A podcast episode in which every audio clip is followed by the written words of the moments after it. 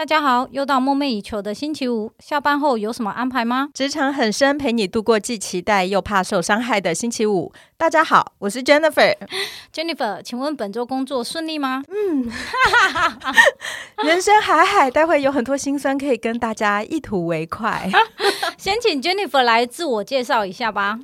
大家好，我是 Jennifer，我是中途进入这个产业的猎头，大概十年的时间。那在跟之前，我在一些公司行号做 marketing 的职位，也差不多十年。哇，十年呢？对，没有想要换工作吗？呃，其实我觉得我跟大部分的台湾年轻人一样，就是如果没有一开始在大学时候就知道自己想要什么，所以可能呃一开始进入社会的前五到十年都在摸索自己到底喜欢什么，做什么。所以虽然这十年当中我都是做 marketing，可是我待了很多不同产业的 marketing，所以做完一圈之后，我觉得自己是比较有 sales 特质跟帮助人的一些倾向的这种人格特质。后来有人介绍了我做。猎头之后，嗯，我觉得做了满一年之后，虽然这个工作非常非常的心酸，但但是它是有切合我对于工作上的一些热情，所以我这一待就待了十年，好可怕哦，十年呢？不说没有人知道，还好这个是一个看不到脸的 节目。可是我先问一下，你算是等于是中途转转到 Hunter 的这个产业来？是。那所以你现在负责的方寻有哪些？我比较 focus 在一般的。的呃零售产业或者是一个快消品的产业，FMCG 跟 retail，嗯，另外一部分我会去 cover 到呃 tech 产业，但因为呃科技业它分得非常非常的细，所以从一般的电商，嗯、然后到 I IC design house、嗯、到 system，会是我比较主要相关的人才资料跟客户。了解。你自己目前进到这个产业来的话，你现在还喜欢这份工作吗？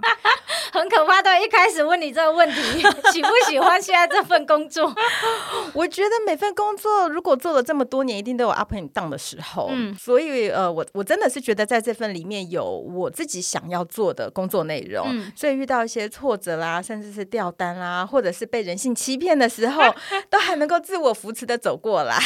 那我先问一下，你当初是什么样的情况下，然后进到 Hunter 这个产业？你自己找的吗？其实是意外，嗯，因为那时候我担任了呃美妆品公司里面的一个行销部门的职。位，嗯，那个时候我其实已经在彷徨，说我的下一份到底要做什么？因为我其实对于做 marketing 这个工作内容已经有点失去热情了，嗯，再加上嗯、呃、B to C、B to B 产业的 marketing 我也都经历过了。后来呢，呃，是猎头找我再介绍我去另外一家精品继续从事 marketing 工作的时候，那时候我觉得我应该要换一个生活方式，不仅是换工作内容，甚至是换一个生活方式。嗯，所以当我跟 Hunter 提出这样子的 request 的时候，而且去拒绝别人面试，呃，他们介绍给我的工作机会，Hunter 给了我一个蛮实际的建议，他说：“那要不然你来做 hunter 吧，因为我一眼就看中你有这样的人格特质。”所以，然后你就进了 hunter 这个产业。其实没有我想象中的容易耶，因为那家公司有点要过五关斩六将，你可能要面试非常多关，然后还要做全英文的笔试，还要读书测验，经历过很多的历程之后，哎，你才能够拿到这份工作机会。所以不是只有我这样。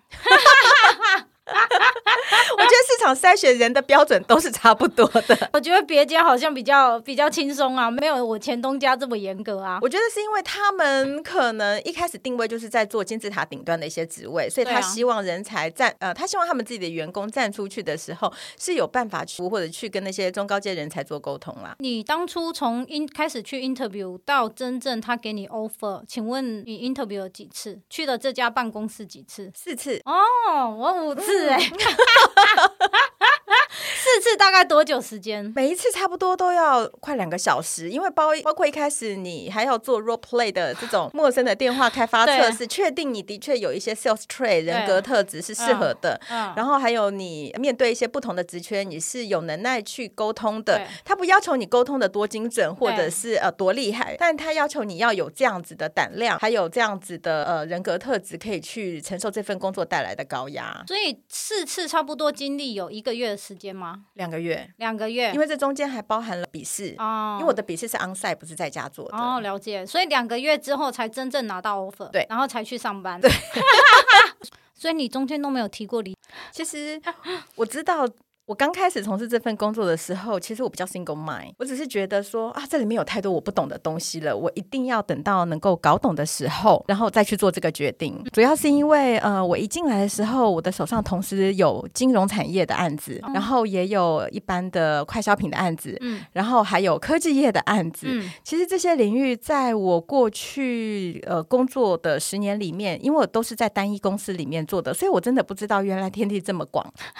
我是真的被震惊到，而且发现，天哪，我好多不懂的东西，不懂的名词，不懂的产业知识，不懂的，原来在人世间存在着这么多不同的职位，然后我从来都没有想过这些职位存在在我们的生活中，所以我就是抱持着一个探索未知的心态，尽量从这个寻找的过程中去搞清楚这个产业的游戏规则怎么玩，然后试着想要去接单，做到目标。所以在摸索的过程中，我几乎摸索了半年，整整半年的时间，我才搞清楚说，哦，原来这个产业的游戏规则是这样，原来这个人世间有这么多东西是在我背后运作的。所以，呃，虽然我觉得这份工作真的很辛苦，因为我几乎每天十点晚上十二点回家，然后早上八点就出现在办公室了。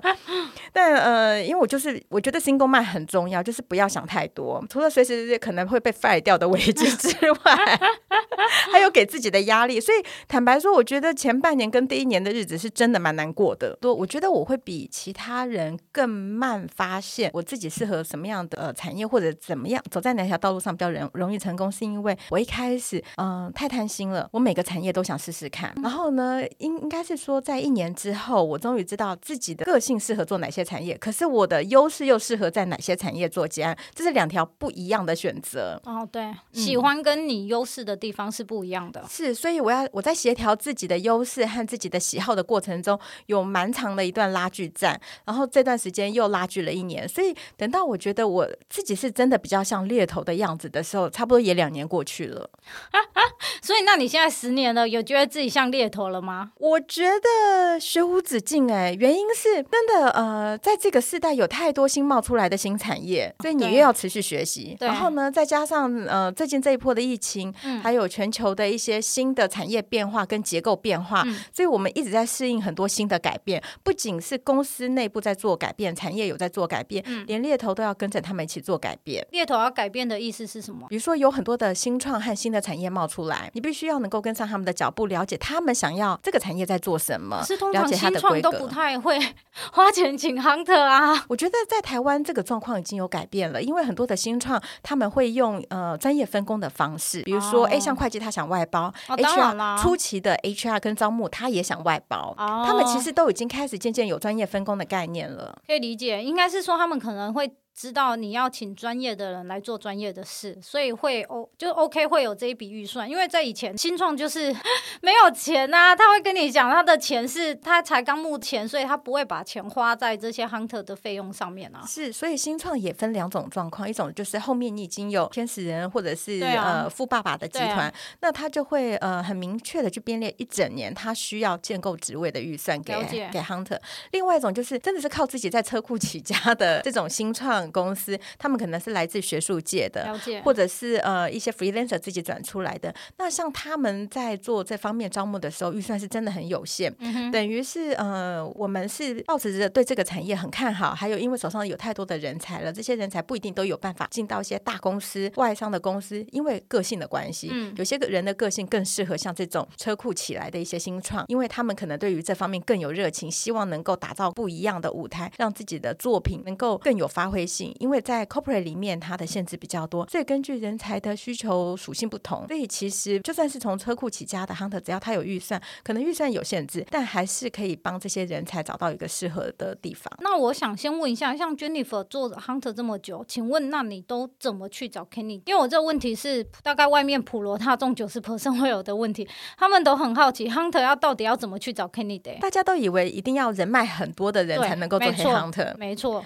但实际上，你无法控制是哪个客户会给你职位，嗯、然后那样的职位在不在你的生活环境中？对，我觉得呃，自己的 networking 和 referral 很重要。嗯、但是对我而言，每一次能够满足客户的需求，几乎都是用呃一些很好的 strategy，还有 poaching 的方法去完成这样的任务。所谓的 strategy 就是呃，针对这家客户他需要的人才的职位，你可能去帮他找业界最适合的那几家公司，跟他拥有相同的的人才的工作内容。那你针对那些公司，你直接去做陌生开发，这种一对一啊，就是 Apple to Apple 的方式，最容易替客户找到适合的人。嗯、那对于这些人才而言，他如果是更好的跳板，他也会觉得，哎，他可以带着他的竞争力、他的优势，谈一个更好的薪水去跳槽过去。可是我说实在，同一个产业的话，很多时候，尤其像 engineer，他就不能跳啊，通常都有签经业条款啊。R D 这个部分或 engineer 部分，坦白说是真的比较困难。对啊。但是对于 entry level 的 engineer，没有这种竞业条款的限制，大部分是中高阶才会有。那呃，市场上也不是真的有这么多中高阶的 R D 的需求，大部分还是针对一些 entry level 的 engineer 会有大量的招聘需求。所以你们会针对客户所在的产业，再去找比较适合的，就等于是跟他有相关的一些公司直接去做陌生开发。做陌生开发。对。那另外，呃，还可以寻找到人才的管道，就是一般普遍我们知道的一零四跟 LinkedIn，像那种的话，呃，就是在主要 target 的这一些呃 competitive 客户的人才资料库当中，嗯、我们找不到适合的人的时候，我们退而求其次，我们就会在 LinkedIn 当中去寻找说，哎，是不是曾经有过相关工作经验的、嗯、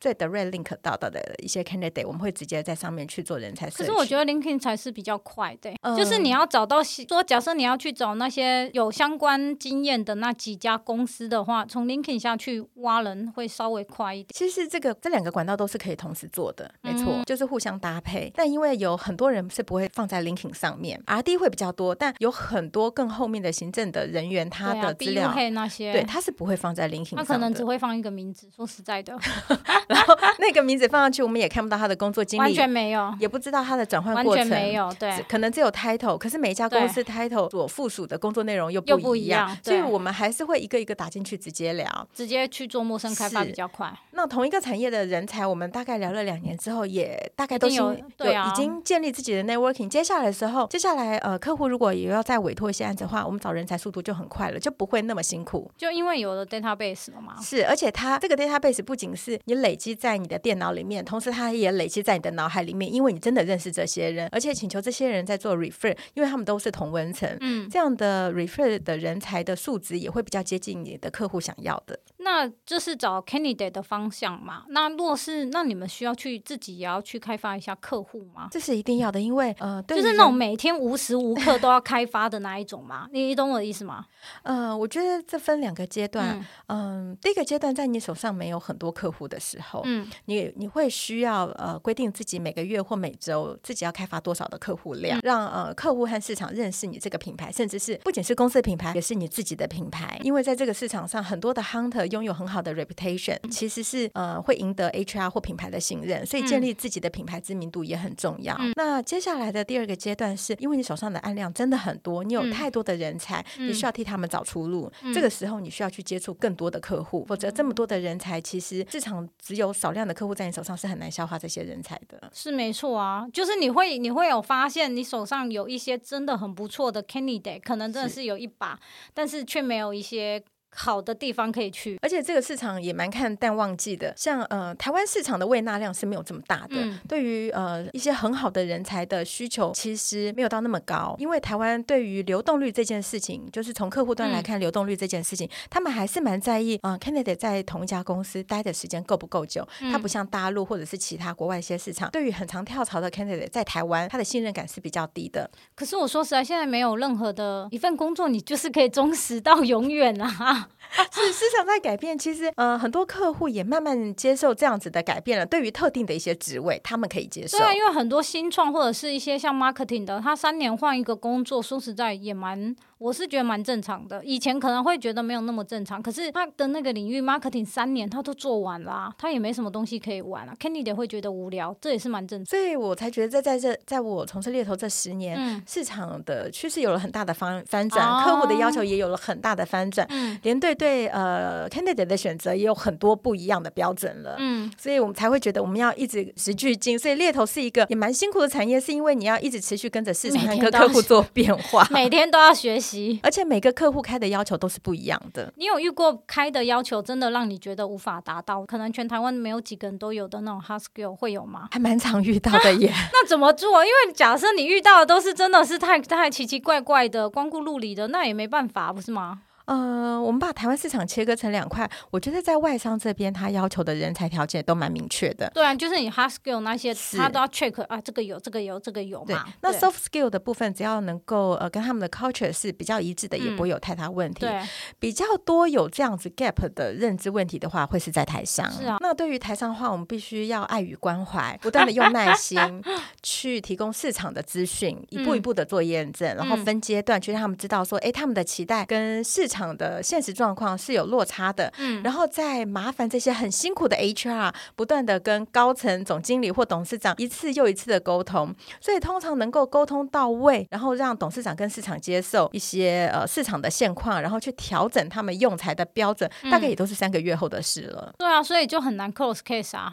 如果你要用 CP 值或经济效益来看的话，啊、通常会蛮困难的。但是台商是一个很好的呃合作伙伴，原因是台商的 loyalty 还有他跟你合作关系的紧密度是可以建立很长久的一个 partnership。一旦在前面三个月、半年，他跟你建立了信任感之后，他其实以后会有很多关于公司内部的职缺啦，或者是公司组织的变革，他会很 transparent 的让你知道公司目前发生什么状况，所以你以后在找人才方的时候就会比较快速。可是我说实在，这就是台商啊，就是他会要求他要先看到你的付出。是他才愿意再付出他的，不管你今天是要跟他合作是做生意，还是你是他公司的员工。我说实在的，他们都是喜欢先看到。所以 Hunter 他真的很像变色龙，他要去 fit in 不同的公司、不同的台商、外商的文化和要求，而且担任中间一个沟通者的角色。因为他不仅要帮客户和 candidate 沟通，他也要帮助猎头自己公司跟客户公司之间的沟通。因为猎头公司是有业绩压力的，所以如何在这中间巧妙的取得平衡，然后并且取得客户长久的认同跟合作。所以猎头他必须是一个很好的开发者、协作者，还有合作者，还有他需要具备很多各方面的人格特质。那你自己有遇过很特殊的要求吗？Soft skill 上面有，就是比如说，哎，当你已经很明确知道上面的总经理或者是呃 BU Head 用人主管在品性上面有很大的问题，嗯、但你还是必须要找到替他找到一个很厉害、学经历非常好的下属的时候，嗯，他会产生一种道德的两难。你如何在市场上用一较隐性的手法，让 candidate 知道有这样的现实状况，但能够又协助他去上班，然后能够顺利的度过试用期，然后让双方都会觉得，哎，有很好的合作默契，其实是蛮困难的。其实对于比较中高阶的人才，我们一定会很 transparent，让他知道，嗯、呃，这个位置的状况是这样。嗯，嗯，那有一些 candidate 他会希望我们举出一些事实、一些 facts 去证明说，哎、嗯，的确有这样的状况，然后让他们知道以后将来 on board 之后要怎么处理这样的问题。像这样子，我们就真的只能用隐喻的方式，因为他并没有真正的事实根据或者是证据。哦、了解。所以呃，我们只能呃，请他尽量去揣测这样的状况，然后让他们自己去做评估。这个时候我们都是很客观的，我们不会说你一定要去啦，硬要强拉他。对对对，但这些中高阶的呃的人才，其实他们自己也很清楚自己站在市场上的地位。嗯，那他们在市场上的价值，那他们应该要做什么样的选择？嗯，其实他们是很聪明的，他们有办法自己去评估自己的优劣势，自己去做决定。所以在这方面，我觉得现在的猎头能够提供他的是一个透明的资讯，一个很好、更多机会的一个平台，让他们去做决策跟参考。可是你这你知道你讲的这个情况，还有还会衍生出 candidate 他在市场上面打听这个用人主管。是，真的是很多的 candidate 去面试完之后就以讹传讹，甚至把一些他们自己的感受当做是事实就传扬出去了。这个也是有可能的。对，所以我们更大的工作是等于是这家客户的 PR，我们把不是事实的部分在市场上做澄清。嗯、对，没错。但是是事实的部分，我们可能还是要用很客观的方式，让双方都了解说，哎，市场上的确有这样子的传闻。到时候要面试的时候，用人主管你可能自己要想好什么样的内容是你可是公开资讯，你可以回答的。那对于 candidate，我们也会建议他，你可能要准备几个问题，现场把你的 concern 直接问出来。了解，我有遇过，他要看。看八字的，嗯，你真的深耕台商。还有就是看面相的，看面相就像你这种，简单不是像我这种哦，要像你那种讲直接点。假设他要找财务的话，他会希望脸是圆圆的。嗯，有福气的，嗯，对，这是比较特殊的。那也有找过一些比较特殊的位，他希望 candidate 有管理过森林的经验，还有种过树的经验。那我心想说，啊就去那台大的森林系找就好啦。看根据客户下的 request，是不是直接找最相关的人？对，但是通常对，但当对，但是因为你要知道你要去哪里找有种过、有有管过森林的。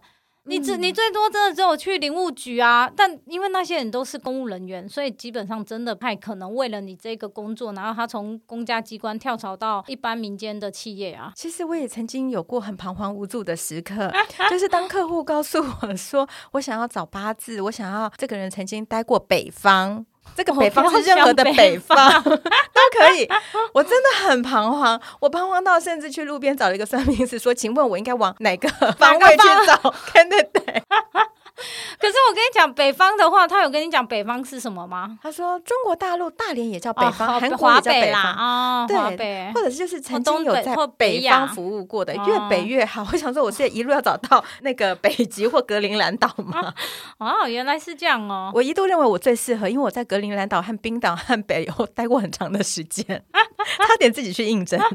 可是我会觉得是说八字的话，我会婉转的拒绝，因为我没有办法跟 Kenny 得拿八字啊。对，现在的确有个资法的问题。对啊，没有没有个资法，我也不想开口跟 跟你得要八字啊，要干嘛？不是很奇怪吗？我会跟客户讲说，最多能提供就是出生年月日嘛，因为那本来就是通常上面会写的嘛。嗯、然后第二个的话，假设你们真的觉得跟他谈的不错，呃，谈过第一次觉得不错之后，我就第二次再去跟人家要八字。但是我会，我也会在第一次结束面试之后问 Kenny 的 feedback 的时候，就会跟他讲，客户想可能会想要，但是我不会跟他要。因为我觉得这是有点啊，好啦，anyway，反正你知道客户的的要求都很多嘛，这是一个种树的那一个，我就直接跟他讲，我找不到。他开给我的时候，我就跟他说，不好意思，我觉得我找不到。开给我条件的时候，我已经知道怎么玩这个产业了嘛，所以我说实在，他虽然是我 key account，但是我不会为了他花时间去找这一个，因为我真的觉得我我会花非常非常多的时间呢，很难 close 这个 case，所以我一开始就跟他说我找不到。所以不要指望我来做这一帮他找这个 position 的人。那但是我同时间其实是做其他几个我觉得比较有可能性可以 close 的 case。的确是我们也有筛选客户的权利。有些客户的要求的确不够 make sense，在经过你的呃沟通之后，他仍然不能够接受的话，其实我们也是有权利可以放弃这个客户的。我不想放弃他，但是我直接告诉他，我跟你讲，我真的我觉得我能力不足，我找不到。但我觉得你可能可以。最后他找到了，他找到了一个在刚果种过树的人，太厉害了。可是他用了很多人脉，所以我就说我就没有办法，就花这么多时间在这个身上嘛。是，还有一个比较特殊，从开始跟他接触到。到他去上班也差不多两年半，因为他去提离职要三个月嘛，然后到他 on board 两年半。第一次是说他有这个兴趣，但是他有阶段性的任务要完成，他真的很认真的说他有阶段性的任务要完成，所以大概还要在一年时间。所以中间我也我也是一直有跟他保持联系，真的是一年之后，他就有有一天我在办公室就收到一个挂号信，打开是那种呃白色的底，然后红色的线的那种公文的那种纸，你知道？信封纸。那个是 resume，by the way，然后呢，所以就给我，这些意思是他 open 了，可以的，可以跟那一家谈的，所以就去再去跟那一家谈，所以来来回回谈到他 on board 的时候两年半。这是你最长的结案记录吗？对，这是我最长的结案记录。所以为什么呢？为什么这给我很多台商客户 很难 close 啊？但是那个公那个台商也不是只有这个 case 嘛，但是我只是说。就会是其中的一个 case，嗯、然后就是会是比较特殊，就是要走这么久。因为客户也知道了市场人才的稀有性，所以他也没有把它当做有一个时效性的一个位置，就是花时间去 dig out 出来就可以了。没错。然后讲到这题，因为这是蛮多人问的，请问要怎样才可以被猎头接触？真的有一些，因为我们之前去做几个线下活动，他会问：哎、欸，我朋友、我同事都有被猎头接触，就是没有打给我，然后。象说，那只是刚刚好，他先打给你同事，然后因为你同事可能虽然可能跟你同一个部门，可是他之前的工作经验可能跟你不一样，所以才会先打给他。那也有可能你的同事，或者是也有可能那猎头找到更好的 candidate。所以，请问要怎样才可以被 hunter 给接触到？嗯，我先针对台湾市场来说，嗯、因为每个市场可以被找到的管道是不一样的。嗯、那在台湾的市场啊，一百个 hunter 有一百个 hunter 会去看 LinkedIn，所以 LinkedIn 是一个最主要能够被 hunter 发掘的一个管道。但不是每个人在 LinkedIn 上都有能见度，原因是因为呃，我们又要分两块。第一块就是客户对于这个职位的需求性，不是每个职位的客户都会用猎头。假设你的职位是客户会用猎头的一个位置的话，那你要如何在 LinkedIn 能够被猎头看到呢？嗯、这时候你在 LinkedIn 上面写的工作内容就非常的重要。在你的工作内容当中，有多少跟市场上大部分 JD 的 keyword 是符合的？那呃，通常我们在 LinkedIn 做 search 的时候，只会针对品牌、职位的名称，还有工作的相关内容 keyword 去做 search。嗯，如果你知道 Hunter 都是用这种方法在 LinkedIn 上找到适合的人才，在第一阶段，嗯、其实你在 LinkedIn 上的内容就应该要去尽量去看你下一份工作想要做的工作内容，它的 JD 通常都是怎么去要求的？客户的职位需求里面都有哪些条件？你又符合了哪一些条件？嗯、那你要尽量把这些跟你现在工作经验有相关、有 overlap 的都写在 LinkedIn 上面，或者是放在一零四上面，或者是任何可以公开招募求职的管道上面。这是一个很重要的技巧，也是提高自己能见度的方法。那讲到这个的话，因为我们会有遇到是说，哦，Hunter 联系我了之后，然后人就不见了。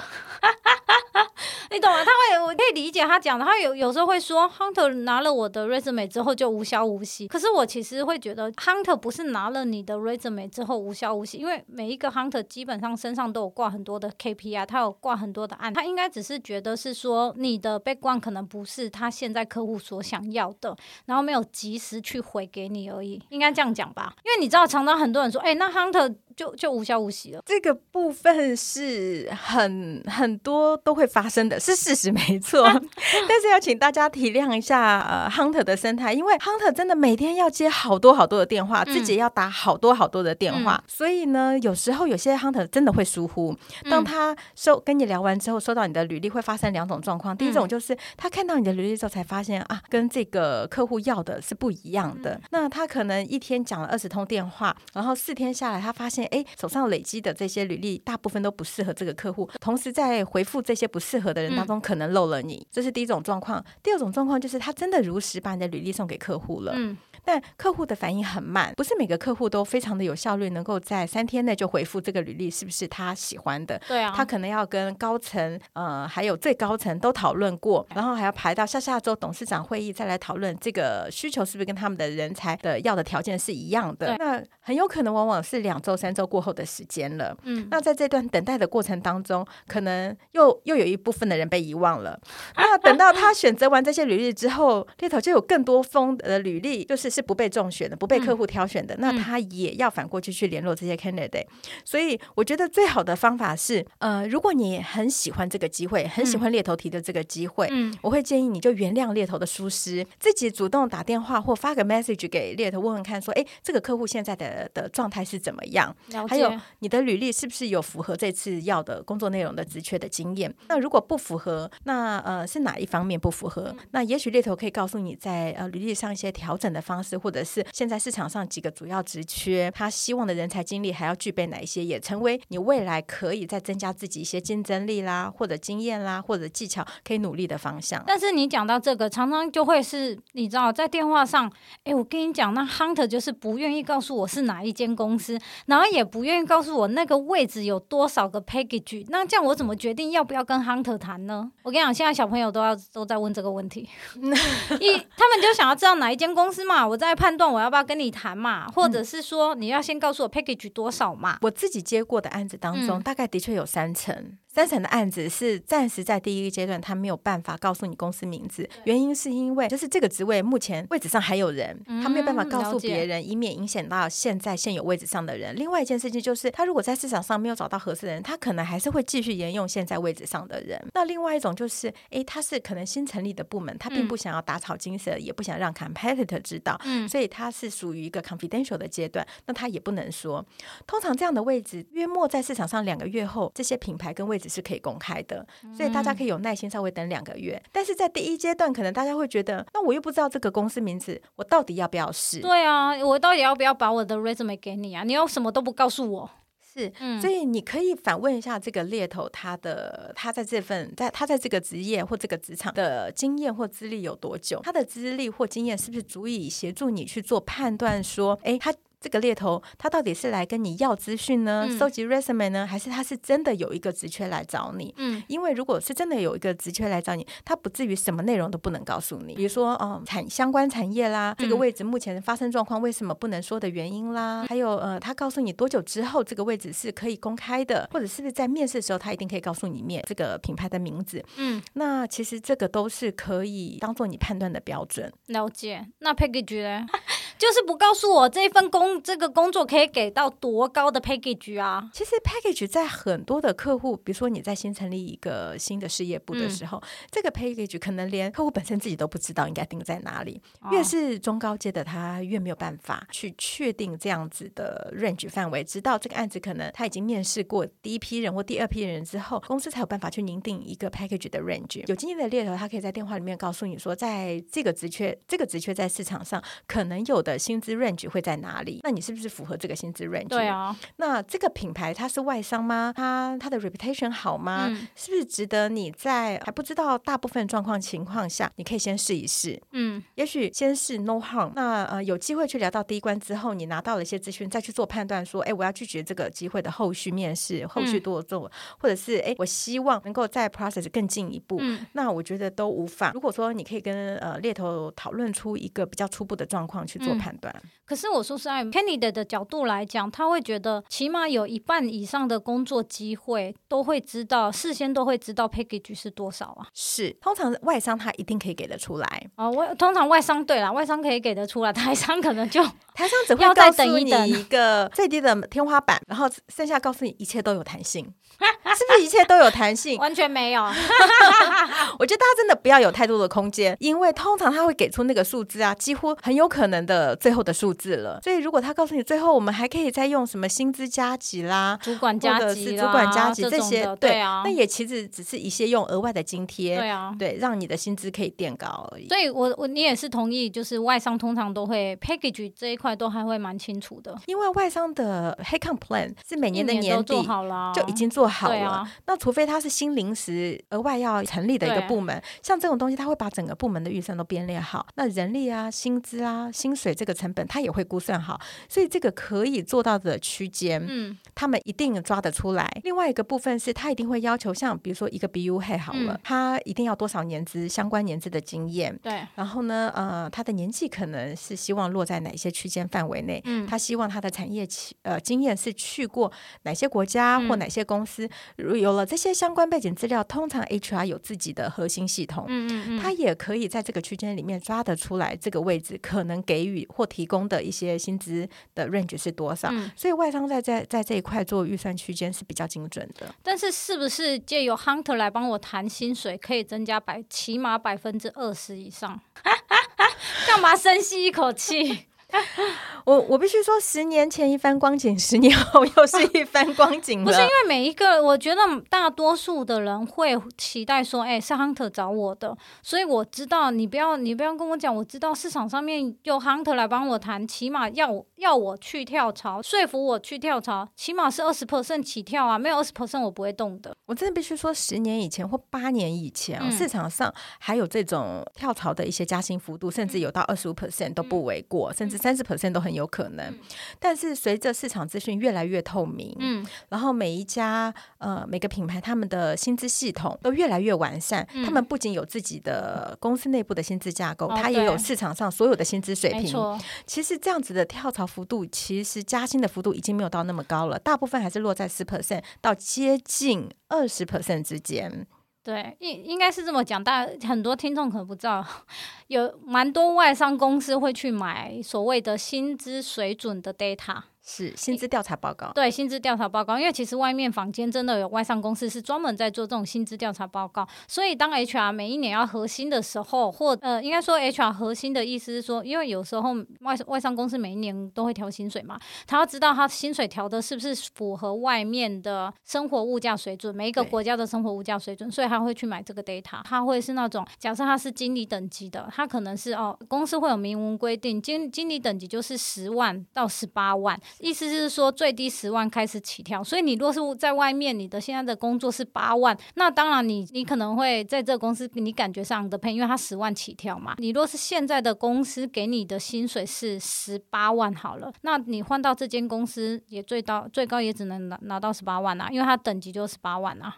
对，应该就是到顶了，就到顶了啊。但呃，因为我觉得呃，这中间还有一个问题叫做薪资结构的差异。哦，对了，嗯，那因为有很多的泰商，他呃底薪是低的，就是他的月薪是很低的，但是他可能给到你一年二十个月。啊、可是外商结构不是长这样，外商是 monthly 比较高啊，对，他可能给你十二个月到十三个月，嗯、剩下。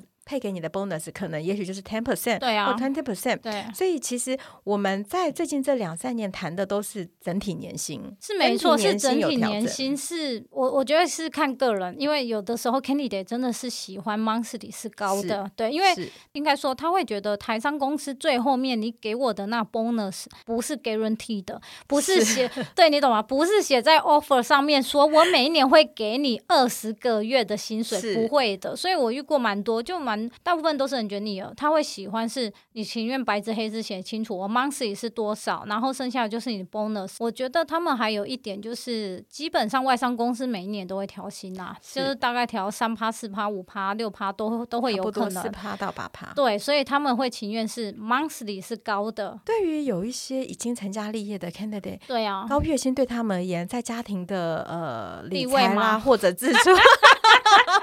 在家里的地位比较高，嗯，拿得出钱来的，真的声音比较大一点。对，但是月薪比较高的也方便他们做家庭的理财所得的规划啦。是没错啊。另外一方面是的确是多了非常非常多的保障，针对他们要跳槽的下一份工作，月薪高的其实拿到的下一份薪水也会比较有保障。是啊。所以我说你，我知道你讲的台商嘛，可是你知道 那种月薪低，然后你后面又给 bonus，可是我我说实在，这也是间接造成很多人都说，呃，很多年轻人都只愿意去新创。可是我觉得不是，只是因为新创的工作环境比较 free，是，是真的那个薪资结构月薪跟一般外面差太多了，我都觉得，我都看到这个，我都觉得呢，怎么还有这种的公司？我觉得是台湾台湾。比较独有的文化啦，呃，我觉得台商也很好，台商跟外商都有适合的人才跟个性，当然了，只是说在薪资的结构方面，台湾在呃台商这一块的话，还有一些可以调整的空间在。我觉得应该还有很大的空间吧。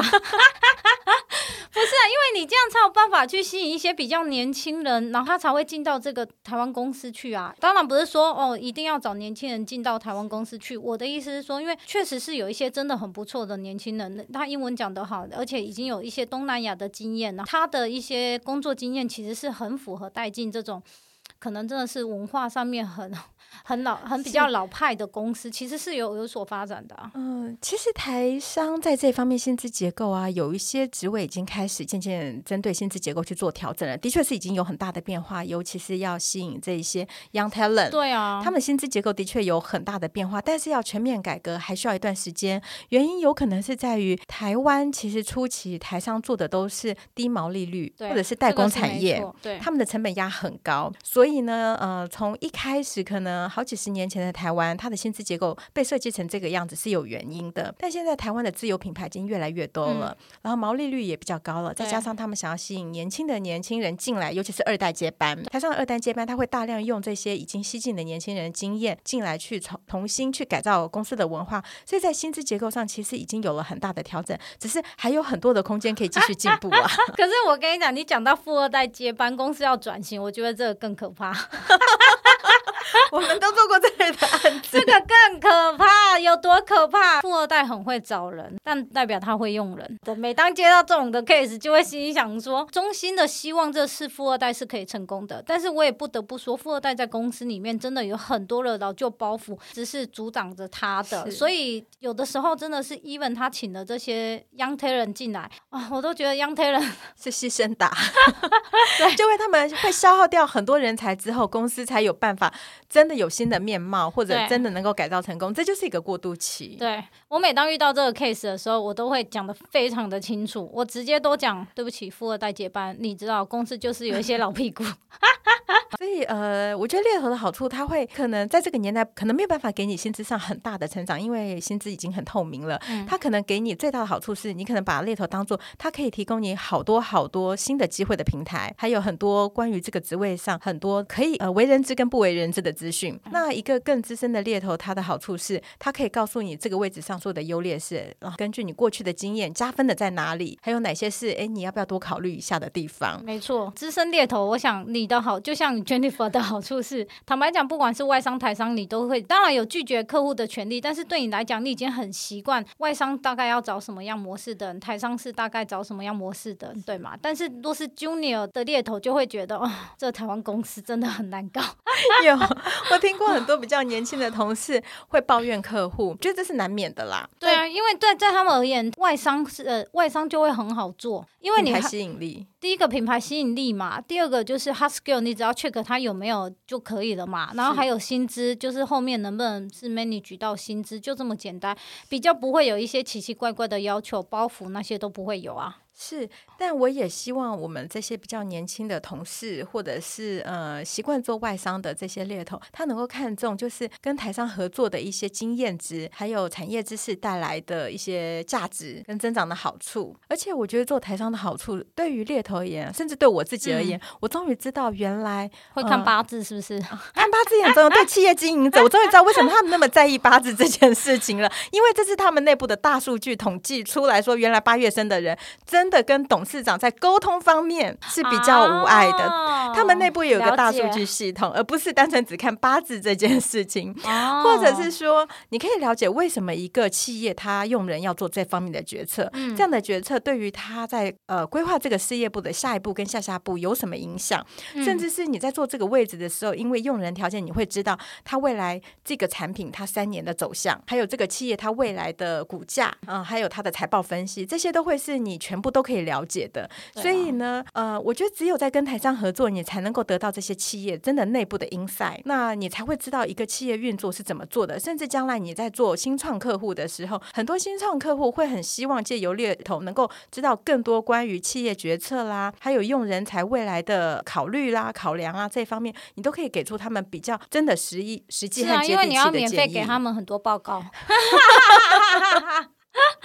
嗯、真的啊，你是 是，有的时候你要顺便给他一些产业上面的报告，还要做这一个啊，business insight 没错。对，然后这个是本这个是 benefit 没有钱的。对，但对于猎头而言，他可能会有一个自我的 pro 跟成就感。嗯，这也是为什么很多猎头他可能做到五年六年以上之后，他突然觉得，哎，我的确是有办法帮助人的，可以帮人做一些职涯的。我必须要先说，hunter 做到五年六年的很少。你觉得平均一间公司平均大概假设以三十个人来讲的话，大概最多五个人而已啊。你自己算，真的是这样啊？在一年内或两年内就毕业了啊。对对。这也是大家一直会讲的，就要延续到刚刚会，他们会常常说 hunter 就消失不见，或 hunter 就离开。hunter 这个产业因为是真的是高压的，所以你流动率很高。我记得 hunter 这个产业的流动率大概是五成到六成。对，我们这行业一样会得胃溃疡。不是因为你一天要喝很多很多杯咖啡啊，因为我们对待每个人都非常的真诚，所以跟每个人我们都要打起十万分的精神，所以每一通电话之前我们都会喝一杯咖啡。你说我我们是不是需要每天很多杯咖啡跟 氧气茶？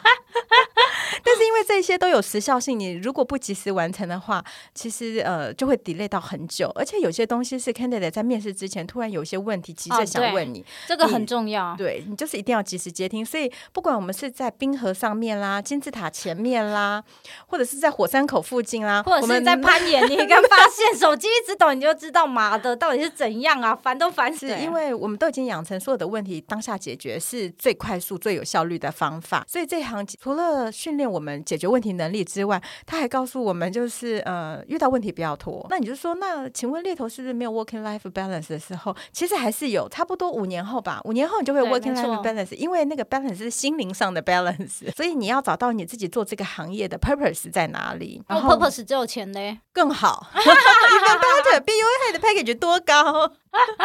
哦，也是，但是我觉得刚刚那个讲到那 package，坦白讲，都是 candidate 的年薪谈的越高，对 hunter 是更有利的。所以很多时候不是我们不愿意谈高，应该说，如果是客户的公司内部已经有很明文的薪资结构出现的话，我们再怎么谈，就是没有办法。很多时候掌控权不在我们这边嘛，对啊，而且蛮多时候要去看那个 regional 的 HR。是是不是愿意帮你再去争取多一笔的奖金或多一笔的啊三样 bonus，是然后你才有办法。因为我跟你讲，我们更喜欢收到三样 bonus。不好意思，三样 bonus 要算进去的。只要是 guarantee 一定可以拿到的，几乎 hunter 都有 service fee。对啊，但是 hunter 现在几乎都只能收到固定的费用，是因为 HR 他为了 hunter 专门去编列一笔给 hunter 的预算费用。是没错。所以呢，对于 hunter 而言，我们呃谈高你的薪资，我们只有 benefit 而已。对，没错。但对于客户而言，因为他们现在薪资的 SOP 啦、structure 啦，其实走的非常好，对，而且都非常的完善了。所以你 even 只是超过他们预算上限的十万，他都必须写一封信到 headquarter 那边去请求说，为什么要超过十万块？对，对，对，HR 要写一份 report，对这时候你就要看 HR 他愿不愿意帮你写这一大篇的报告。我只是想讲，三样 bonus 我们最爱了，就看年底你领到的年终奖金会损失多少，他会有一些补贴。对啊，很多都会补贴到三十 percent 到一半，所以请记住，你的年薪谈的越高，hunter 越开心，好吗？我们很愿意，只是目前暂时无能为力。对，因为真的有的时候公司内部呃薪资的结构真的调整的太好了。对，而且因为他也不，我觉得重点他的薪资结构不是为了 hunter 而去调整，重点是因为他知道公他不想要有所谓的薪资不平均这件事，是所以为什么几乎每一间公司的 HR 他一定会去做所谓的薪资结构的改变。否则有很多台商他在找一些呃中介主管的人进来，尤其是从外商找进来，他会发现怎么会比我的 BU head 薪水还高？哦，对对对，这蛮长的，你就要去找很多的资料，然后再做成一个 data 跟他讲，外面行情就是这样。Hunter 为了每个 candidate 真的是花了很多的时间，而且会找各种可以 support 他加薪或争取薪水的资料给 HR。我们一定会做这件事情，哦、对，没错。但是有时候有很多客观条件限制，比如说你的薪水硬是比 BU head 高，这时候我们只能尽量想办法从你的薪资结构上去做做转换。比如说你达到了某些 KPI 或一直做到什么数字，我们把它转换成你的奖金一部分，让你的年薪还是有所调整。对，没错。所以。呃，Hunter 会用各种方法去帮你争取薪水，但实际上的薪资结构还是要以你当时应征的客户的他们内部设计架构，对啊，还有整体的客观条件才能做决定。我们真的是很喜欢。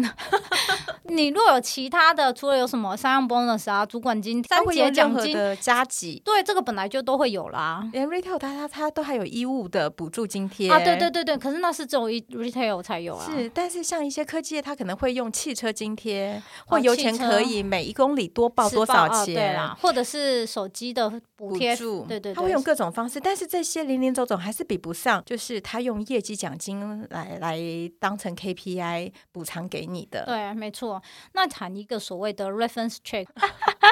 这哎，因为我想大家都应该知道，几乎现在好像都会做，只是你是很认真的做，还是形式上面的做？很认真的做，当然不外乎就是 head 嘛，marketing head 啦，sales head 啦，或者是 BU head 这一种嘛。是比较不认真的做，可能你可能是 entry level，他只是想要知道一下，因为公司资料要记录。呃，reference check 其实大家都不用太担心啦，因为那个都是 candidate 取得 candidate 同意，请 candidate 介绍自己过去的主管啦，或者同事或曾经带过的下属做 reference check，这些东西我觉得。没有什么太大问题。因为实际上很多 in house 里面的 HR 也有自己的 networking。Before 你进 final interview 的时候，或者是在那那个 package 的时候，他其实已经运用自己的人际关系，大概去打听过呃可能的管道，知道你的人品啦，还有过去的绩效是如何。通常他们都是已经有一些呃 slightly 的 informal 的 reference check，确定没问题之后，他才会提供 offer 和去做一个正式的。可是那我就觉得这样不 OK，因为通常 reference check 是你要你讲的应该是比较属于 on the table 的，是 on the table，而且低调，而且 HR 并不会透露正在面试的 candidate 的资讯，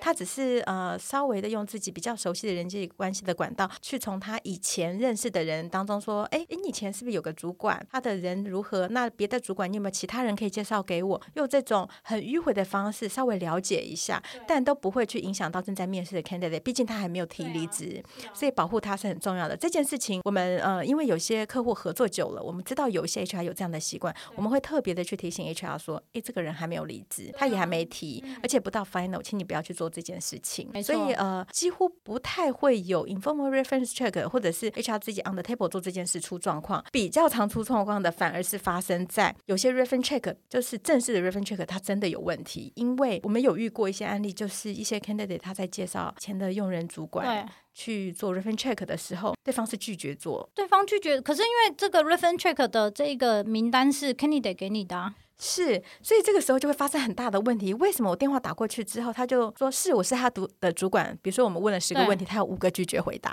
啊？那这个 reference check 就你还是得出啊？还是还是对呀？站在我们立场上，我们还会先知会 candidate，但是我们同步还是要很诚实的把这个资料交给 HR。对啊，这没错。可是那你有跟 candidate 讲吗？我我们我们一定会跟他沟通。那 candidate 的回答是什么？我们说你有没有其他的人可以做 reference check？嗯，可是通常这个时候 candidate 就会很诚实的告诉你曾经发生什么样的关系，他找不到人做 reference check，所以 reference check 某种程度上还是有意义的，它可以过滤出一些些的问题。可是你知道人不是完美的，所以 reference 我通常都会这样讲，因为 reference check 只是要让未来的主管知道是说你未来是要跟怎么跟这个 candidate co-work 会更好啊。是，所以我们的问题几乎都是取向于说，哎，他过去的一些 performance。对啊，你印象最深刻的是什么？对，或者是说，哎，未来你有机会再合作，你愿不愿意？通常我觉得台湾人十个里面有九个都会说愿意。所以，当然有一个主管他选择这个问题，他保留不回答的时候，哦、你就会想要了解为什么？你当然会想要了解为什么。然后我心我就会心里想，是当初一开始谈的时候有什么没注意到吗？完蛋了，他是不是在前公司有什么事是我没注意到的？其实你会发现啊，我可以举其中一个例子，是蛮让人意外的。嗯因为即便一个 reference check 没有过，客户还是 hire 他了。我觉得还是会，是因为 reference check 本来就不是要一个完美的东西，只是我们遇到。我觉得台湾人就是人性本善，所以十个里面起码有一半以上都会讲 candidate 的好话。是，尤其又是你自己介绍的。对。但呃，这里面我们调查出来的原因，我我举一个例子好了，嗯嗯比如说呃，就是有一个 sales，他以前的他找不到人帮他，愿意帮他做 reference check，原因是因为他其实是违反了，比如说之前。公司的 policy。然后呢，接下来他又破产了。但是对于客户而言，嗯、呃，我的客户要的是他的人脉，所以他不太在意这两件事情。坦白讲，我也不会在意，因为破产是他私人的事啊。是，对啊。但但是因为因为这个样子，所以其实他的呃 reference check 做的不是特别的好。我可以理解。对，但他终究还是被录取，而且现在非常的成功。所以其实这个 reference check 这件事情会不会过，它显露出什么样问题，还是要看职位和、哦、和未来雇主在意我用他的理由是什么。是。所以他在下一家公司其实发光发热。是做的蛮好的，嗯、但但 reference check 就是一个很 tricky 的东西。你可以说它没有 risk，你也可以说它似乎也透露了一些事实。但其实，呃，reference check 做的好不好，也跟 hunter 的个性像不像记者蛮有关系的。有些 hunter 是真的很会问，但并不是每个受访者都很会回答。哦，对啊。你如果遇到 finance 或一些做后勤的人是被访者，嗯，其实他们在回答答案内容的时候，是真的比较没有想象力，真的是完全没有想象力，是完全没有。所以我通常就会，所以通常哎，等一下，你 reference check 通常都做几个？做几个？呃，正常来讲，如果我对于这个人有疑问的话，嗯，我可能会要求 candidate 多提供给我另外一个比较方便我询问的对象，因为。为在问的过程中，有时候你也是要对客户负责的，你会觉得这问出来的答案你会觉得有疑虑，所以你会希望多了解一些。因为通常都是两到三个，而有时候是 K，因为三个的话就是 HR 的要求，因为通常一定要问主管嘛，或者是下属嘛，另外一个就是平行的 peer 嘛。但有些人真的很难问，所以我们会直接要求跟你再多提供一到两个。我可以理解。即便我们的问题有时候列到二十个已经够细了，还举了很多的例子，但对于真的不是每个人天性都擅长表达，我们只好换个受访者再试试看。可是我就会换个问题，其实那样的内容啊，嗯，我会觉得有一些不弱不够，所以。所以尽管像你的功力很高深，你可以一直问到很细，但他回答的真的是有限的。对，他回答有限，可是我会主，我通常会先问一两个问题，我大概就知道这个人能回答的程度是什么嘛，所以我就会开始来告诉他说，哦，这个 reference check 的用意是什么。可是我觉得基本上大概有一半以上的人，他可以理解 reference check 是用来给未来的主管对看说怎么跟这个人合作会比较好。通常都会说，哎，你假设今天是你要跟这个人合作，你觉得你。你会希你会用用什么方式跟他合作？那蛮多就会回答说，哦，我觉得他冲的蛮前面的，但有时候就是你知道拉拉他，你你知道吗？他们就会开始讲出这些东西了，哦、所以你就知道，OK，好理解。可是我还是要讲，reference check 没有对跟错，嗯，真的，所以大家不用担心做 reference check，呃，有什么事实会暴露。其实 reference check 里面还有很多的问题是问你以前的主管是说，哎，你觉得呃未来的雇主如果要代理他的话，前面三个月用什么样的 leadership 带他比较好？嗯。或者是你应该要授权更多，或者是你要给他一个大方向，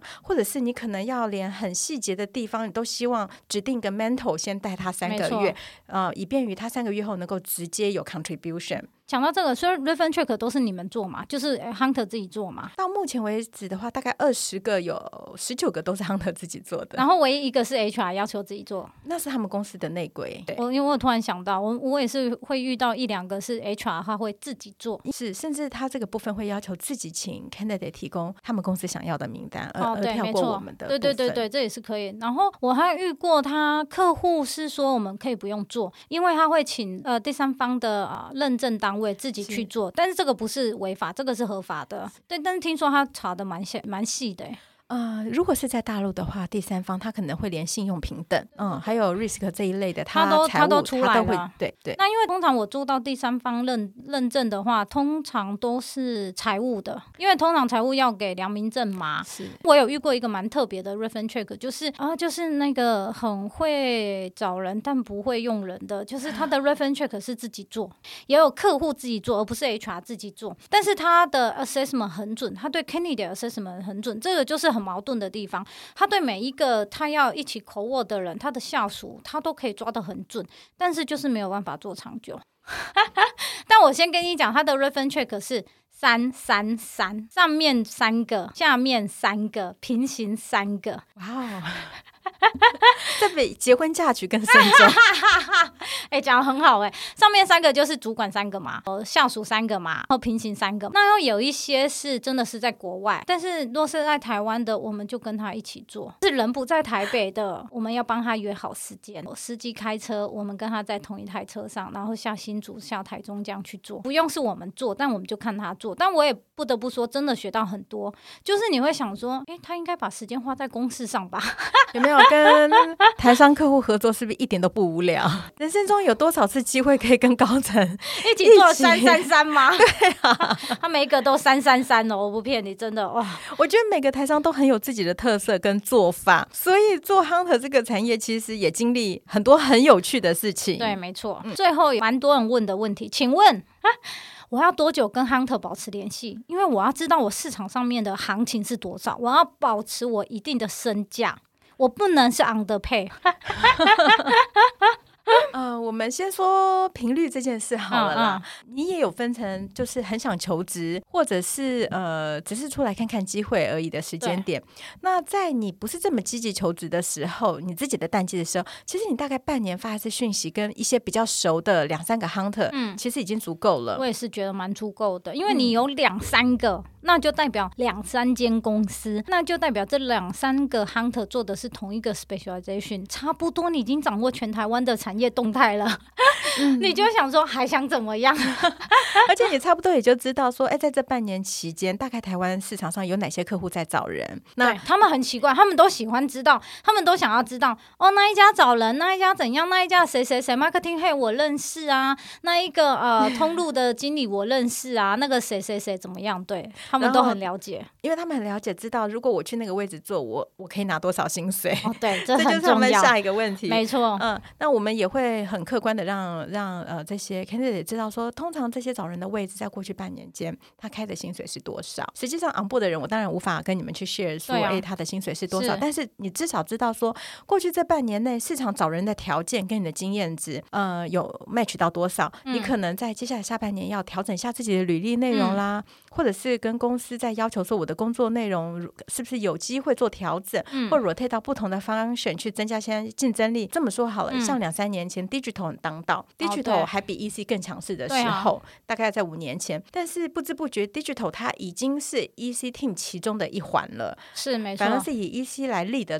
整个呃 digital EC 的世界改变很多，改变很多。所以其实如果这半年期间每隔半年你有问一下，呃，Hunter 在于这个市场上 digital 的工作内容条件已经转换成什么样子的时候，你也许就会很清楚知道，哦，我可能要加一些 EC 的经验，或啊，我要加一些 CRM 的经验，没错，或者是我要懂一些 SQL Server 的的资料，没错，善善于去做一些消费者行为分析，去增加自己的竞争力。所以呃，差不多半年一次，你可以发给讯息去问，也就足够了。了解，我要怎么知道我这个身价是对的？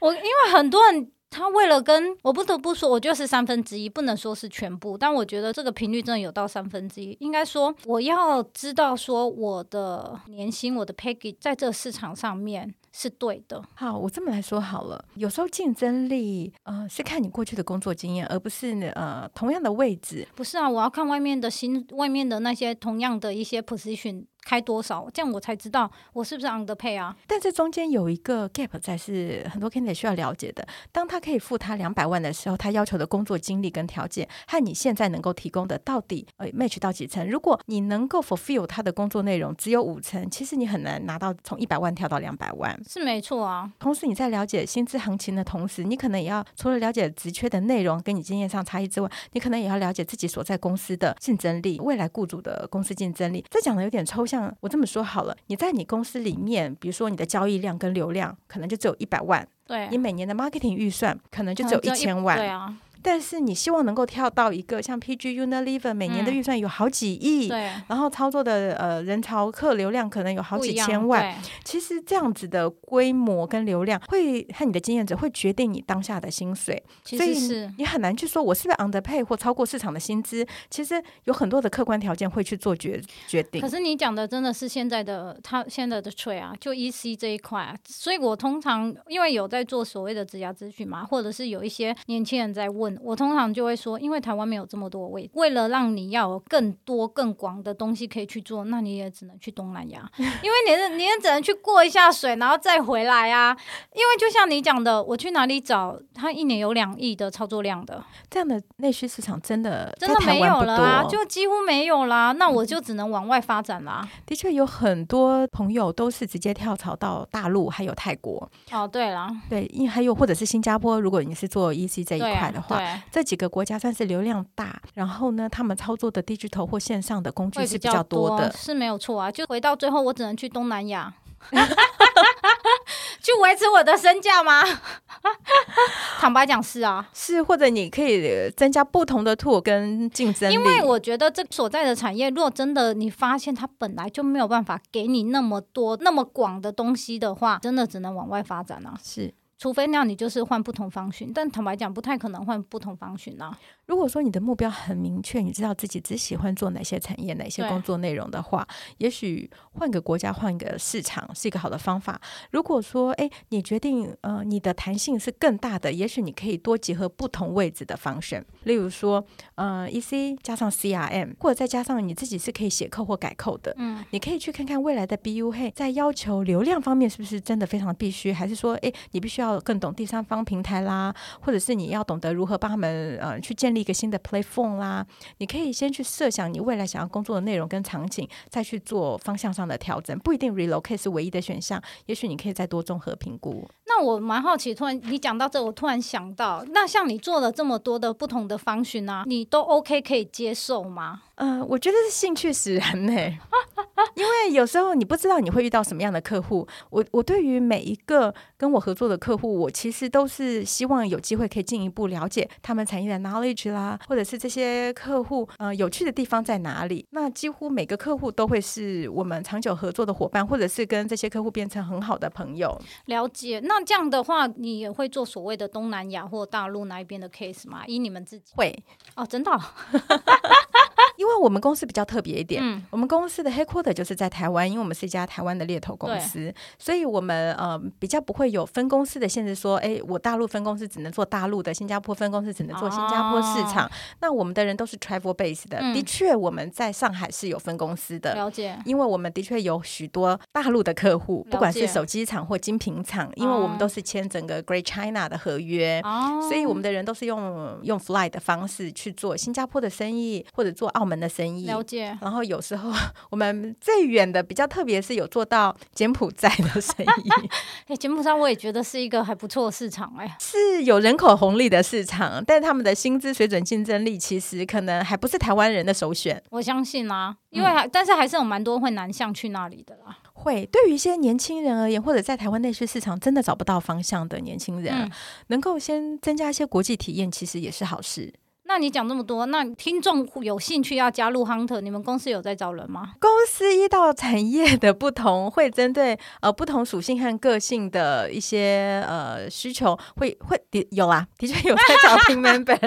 不是你想要讲说呃，但是还是要先跟这个人谈过，才会知道他会比较适合哪一个产业就对了。是是。诶可是像我当初进去的时候，我就没有自己挑产业，他们就会都给我台商的客户，但是我都坚持我是外商的外表，嗯、但是都给我台商的客户。By the way，但是哦，anyway，我的意思是说，就是假设我跟你说，哎、欸，我很喜欢 FMCG 啊，我想做 luxury 的，或者或者是我想做 EC 这一块的，可以吗？这就是我一开始提到我当初进入这个产业的迷失，就是我的 passion 跟我的优势是在两个不同的产业。啊对，对我后来发现，原来我在 deal 银行产业的人和 deal 科技业的人，原来是这么容易，可以靠这么接近。好，那所以呢，若是听众对 Hunter 这个产业有兴趣，那你也想要去多去涉猎东南亚，对，因为其实现在很多有东南亚工作，不是不是只有台厂在东南亚才会开厂才会设厂，有很多东南亚的工作的话，那你也想了解到底怎样可以赚到钱的话呢？呃，我们会把 Jennifer 的 email